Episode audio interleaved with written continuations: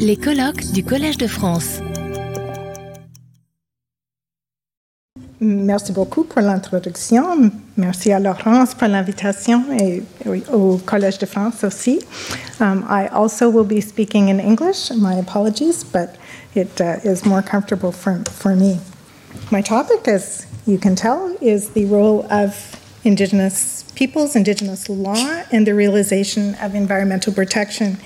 And I think it will be helpful to think about the example that I'm giving today as an example of state practice, but also an example of non state practice when we think of Indigenous peoples in relation to international law and as actors. I will start with this slide. Uh, it is not typical as an international lawyer to start by speaking about who you are and who you are not, but it is very important for me to do this because I am not Indigenous but I am speaking about Indigenous rights and Indigenous law. And so that is the first point. The second point is I've written on this slide what is known as a land acknowledgement, which is very common in the Canadian context. So, my university, Dalhousie University, would be typically thought of as in Halifax, Nova Scotia, in Canada. But when we start events at Dalhousie and uh, Often we include this in our email signatures. We have this, these two sentences. Dalhousie University is located in Mi'kma'ki, the ancestral and unceded territory of the Mi'kmaq. We are all treaty people. So, as an international environmental lawyer, I need to make sense of this. And what this statement says, what it refers to, is the fact that Nova Scotia, as well as New Brunswick, part of Newfoundland, and part of Quebec, is ancestral land of the, of the Mi'kmaq, Mi'kma'ki, but also it is subject to treaties that date from the 18th century, which are known as the Peace and Friendship Treaties. And in the Peace and Friendship Treaties, the Mi'kmaq did not give up their land. The land that is these provinces and which is subject to Canadian law is not was not given up. And so how do we understand this as international lawyers? To, to start with, if international law did not have a colonizing and civilizing mission, we might understand the Mi'kmaq as a nation that had entered into nation to nation treaties and so we would be having a very different conversation than what we are today.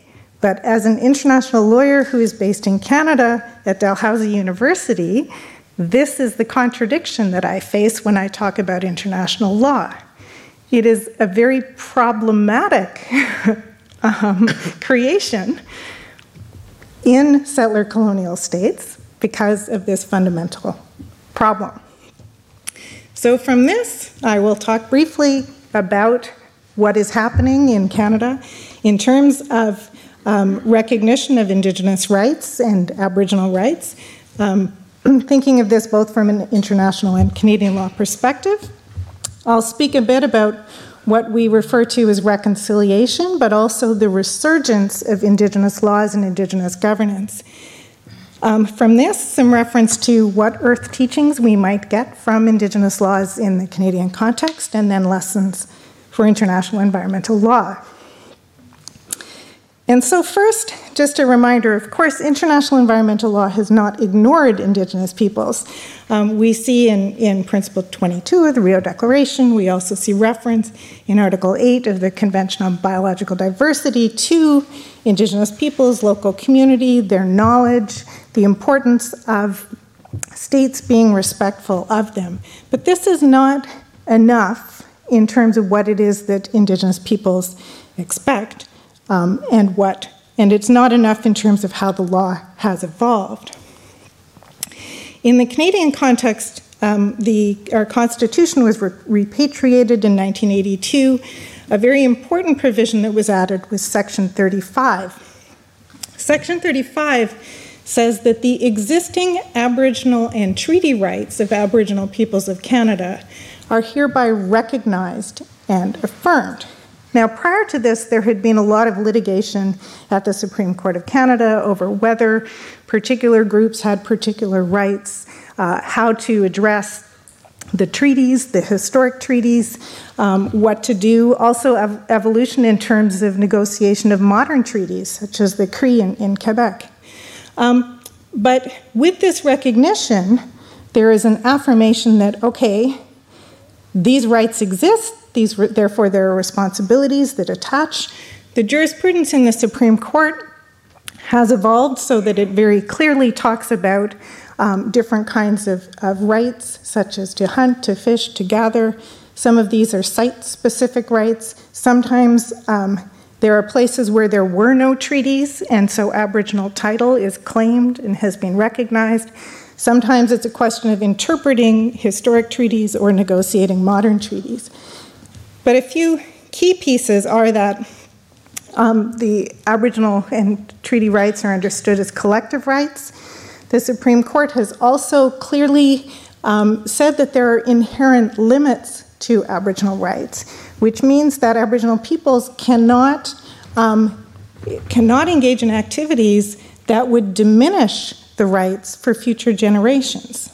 At the same time, governments can infringe Aboriginal rights and title as long as they justify it in accordance with various things. So there's some interesting things happening there. what we do know is that the way in which Canadian jurisprudence has evolved does not fully reflect what is declared in the UN Declaration on the Rights of Indigenous Peoples from 2007.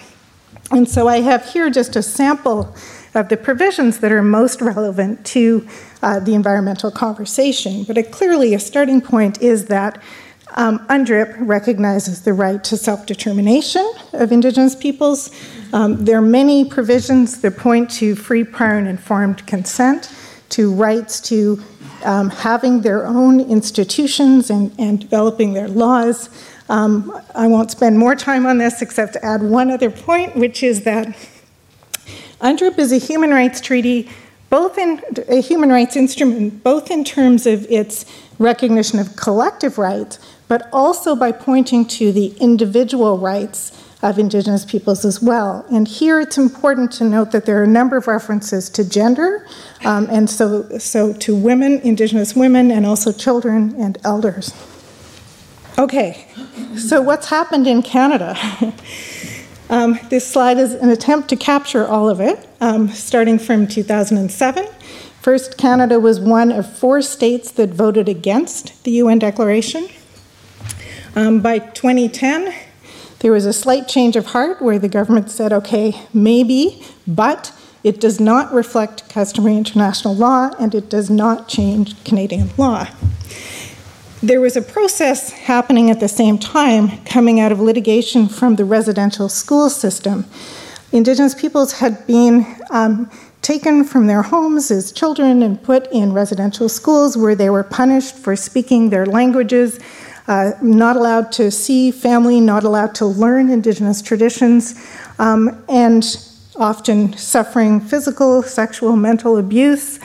Um, and as a result of a court settlement, a big truth and reconciliation process took place. And the report came out in 2015, um, including 94 calls to action. And I've put two up, which are the calls to action directed at lawyers so the Law Society and law schools um, are asked to ensure that lawyers receive appropriate cultural competency training, which includes the history and legacy of residential schools, the UN Declaration on the Rights of Indigenous Peoples, treaties and Aboriginal rights, Indigenous law, and Aboriginal Crown relations, and so on. And so, law schools since 2015 have been changing what it is we teach this affects how I teach environmental law, for example, embedding much more inclusion of Indigenous peoples in it. Um, but another context is uh, Canadians are not required to learn international law or international environmental law. So they're introduced to international law. I mean, some students take it, not everybody has to, but they're introduced to it through now UNDRIP, which is interesting. Another thing that happened um, the uh, TRC report uh, called attention to the um, huge impacts on Indigenous women and girls uh, that have been the violence that they have experienced, um, the uh, the disproportionately high number of Indigenous women who are in, imprisoned in, in Canada, um, but in particular to the, the, the horrific problem of missing and murdered Indigenous women and girls.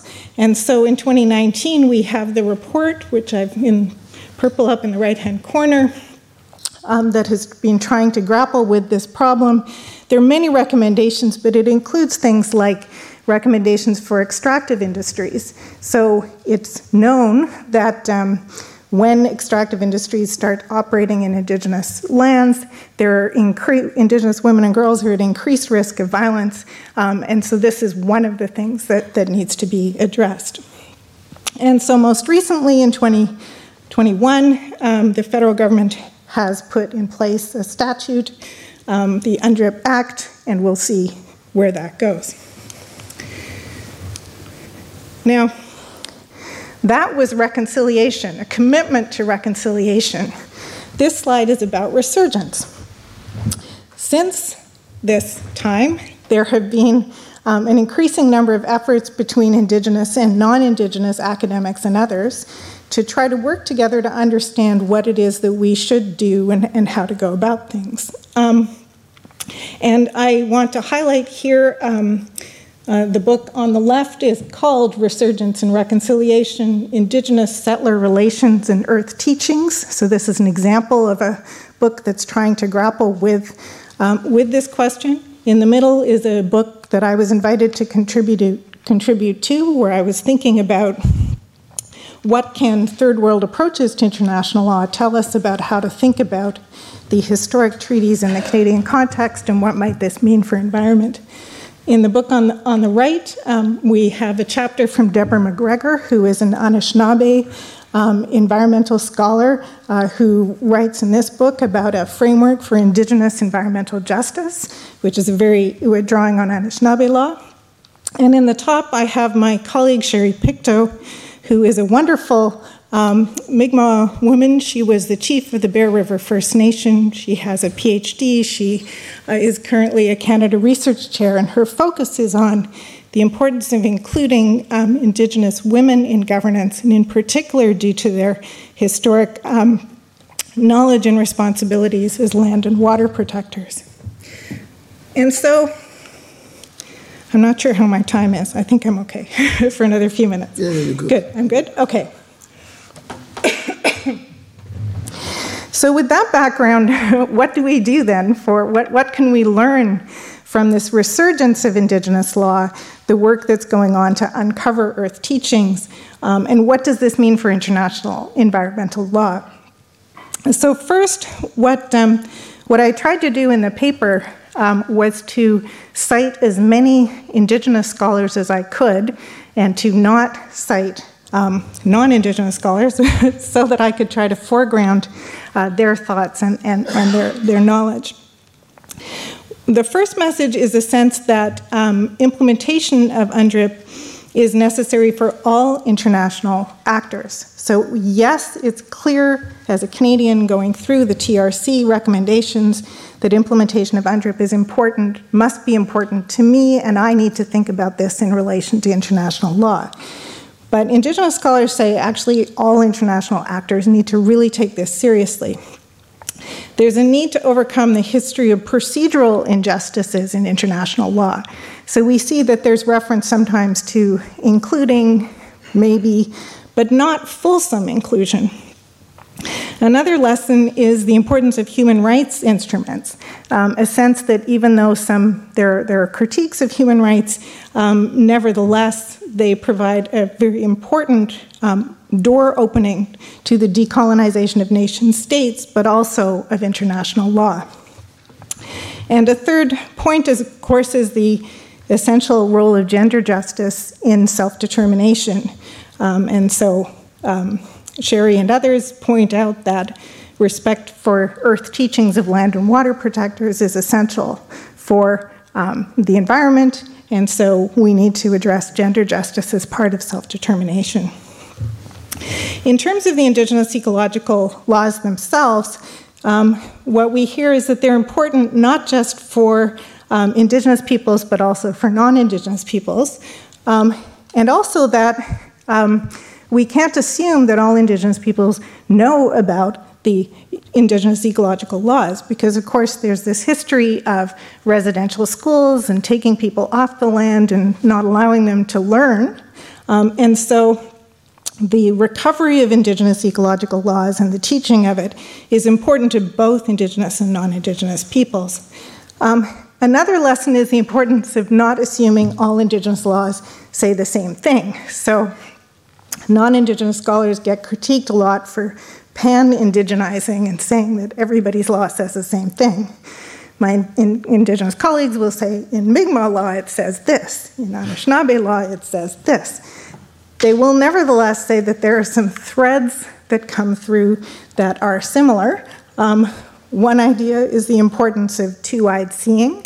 So, Western understandings and Indigenous understandings should be treated as equal. Ethical space is important to developing full relationships. Uh, while the Western tradition is to write things down, that's not necessarily the way that Indigenous knowledge has been passed, so we need to learn to listen to stories and oral knowledge. Um, and a key piece, and I think this relates to our rights of nature conversation coming up, is that um, it's crucial to center all our relations. This is one, one expression. By this, it's important not to think about humans over here and nature over here, but to understand that humans and nature, and this can include um, animals and plants and rocks and water, um, future generations, uh, past, um, have reciprocal relations and responsibilities to each other. So, one idea is that um, when humans abuse their relations with nature, um, nature is no longer able to fulfill its responsibilities to humans. And so there's this reciprocal responsibility that needs to be respected. So, respect for Indigenous rights and self determination leads to a focus on responsibility, not just on rights. And ah, I have a couple of just quick examples of, in practice, what does this mean for implementation of international environmental law? So typically, we would think treaties are entered into, states make commitments, states go home and pass laws. What this example of an Indigenous protected and conserved area does is to illustrate the opposite. The Dene community declared the area a protected area, then entered into agreements with the federal government, and ultimately it is recognized in federal law. But it's not the other way around. It starts from, in, from Dene law. A second example, um, a different example, is what's going on in implementation of climate law. We know that um, the Inuit played a lead role at the Inter American Commission in terms of trying to raise the human rights um, aspect of climate change. Um, and the Inuit have led their own national Inuit climate change strategy, which, um, and we have the, um, the uh, Assembly of First Nations pushing the federal government to jointly engage in climate action together. The messaging generally is that um, while steps have been taken to include Indigenous peoples in climate action, it's not quite as well developed as in the uh, in terms of the indigenous protected and conserved areas. And there's a tendency not to recognize the importance of seeing indigenous peoples as leaders leaders in climate action and equal in this nation to nation relationship. Um, and that's fundamental i think my final slide lessons for international environmental lawyers um, international law is slowly opening the doors to the participation of Indigenous peoples, but it's not quite getting there in terms of the nation to nation relationship that's so important. Um, Canada's experience, I think, can, can illustrate what uh, can be done, although much more is needed to be done. Um, there is this key problem uh, that I point to my first slide. The civil, civilizing mission of international law said that Indigenous peoples are not real nations. How do we confront that? I think remains as a, a, a serious problem for international law, and I think this suggests there's a responsibility for all international lawyers to try to grapple with um, their responsibilities to Indigenous peoples. And so we see in the Stockholm Plus 50 Indigenous Peoples Declaration um, a, a desire for full partnership to mainstream their knowledge, collective rights, to stop the murder of environmental human rights defenders, um, and to recognize Indigenous peoples. Thank you. Thank you, thank you Thank you very much, Sarah, for, for a very uh, fascinating uh, presentation. I, I, couldn't help to, to smile when listening to you. I, I, I don't know if you uh, saw that video a few months ago when uh, President Macron went to Gabon no. in Central Africa. So he went to Gabon, and at some point there was. Um, uh, a, press conference with the president of Gabon and President Macron. And then uh, a woman who was a representative of indigenous communities took the floor and she was explaining to, to Macron that the money for the fight against global warming, the funding should be given to indigenous communities and not to governments. Of course, the president of Gabon was not very happy to hear that, that the money should be given to indigenous communities because they understand better than states how to talk to trees and how to save uh, the, the, planet. So I, I, I was thinking of, uh, about a similar story uh, listening to you. I, I think we can, of course, come back to that du- during the discussion, but I'm wondering to which extent uh, we should not engage when we look at the Canadian experience in a comparative international law approach because uh, as surprising as it is, and I, speak under your control, Ricardo, but the, the rights of indigenous peoples has actually contributed a lot to the development uh, of, the, of the right to a healthy environment uh, at the international level. When you look at the case law uh, at, at, at, of the African Commission on Human Rights, African Court on Human and People Rights, but also some other regional courts uh, in Africa, it is in the context of the protection of the rights of indigenous people that the right to a healthy environment was really uh, consolidated. So maybe we can, we can come back to that. Mais je me tourne maintenant vers notre troisième et euh, dernier euh, orateur, euh, Ricardo Abello Galvis, qui est professeur à l'Universidad del Rosario euh, à Bogota, en, Colombie. C'est un plaisir de te revoir euh, Ricardo. Et Ricardo va nous parler d'un autre aspect euh, de ces alliances évolutives entre protection de l'environnement et, droits, humains, qui est bien sûr la contribution, la contribution des, cours régionales euh, de droits de l'homme à la protection de, l'environnement. Et quand on parle de la contribution des cours régionales de droits de l'homme en, matière de protection de l'environnement, il y a une cour incontournable, c'est la Cour interaméricaine euh, des, des, des, droits de l'homme. Et donc, euh, Ricardo va nous guider un peu sur comment la Cour a développé des liens en protection de l'environnement et droits de l'homme. Merci, Ricardo. Retrouvez tous les contenus du Collège de France sur www.colège-2-france.fr.